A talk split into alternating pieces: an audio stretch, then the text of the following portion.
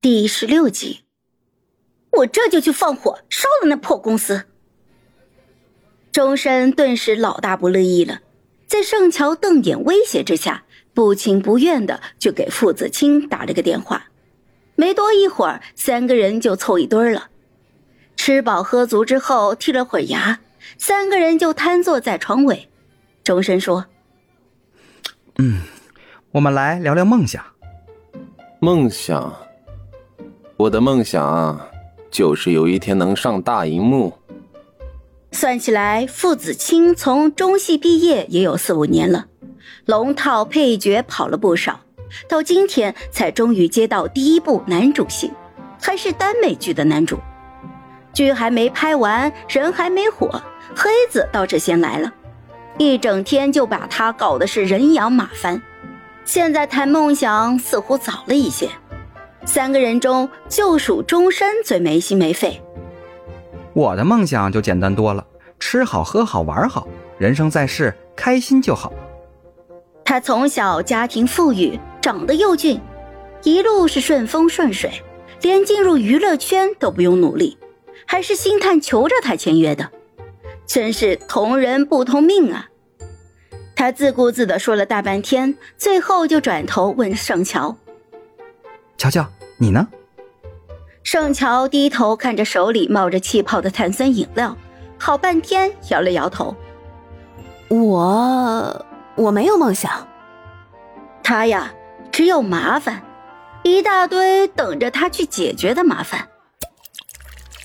半个月之后，盛乔的戏份杀青，拍摄也已经接近尾声，整个剧组都挺舍不得盛乔的。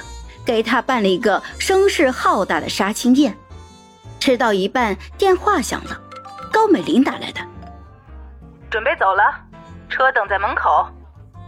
高美玲回来了，在剧组的清闲好日子也要到头了。盛乔举杯共饮，视死如归的就走了出去。方白开的是商务车，高美玲坐在后排，抬头就瞟见了他，还是那一副不耐烦的样子。磨蹭什么？还不上来！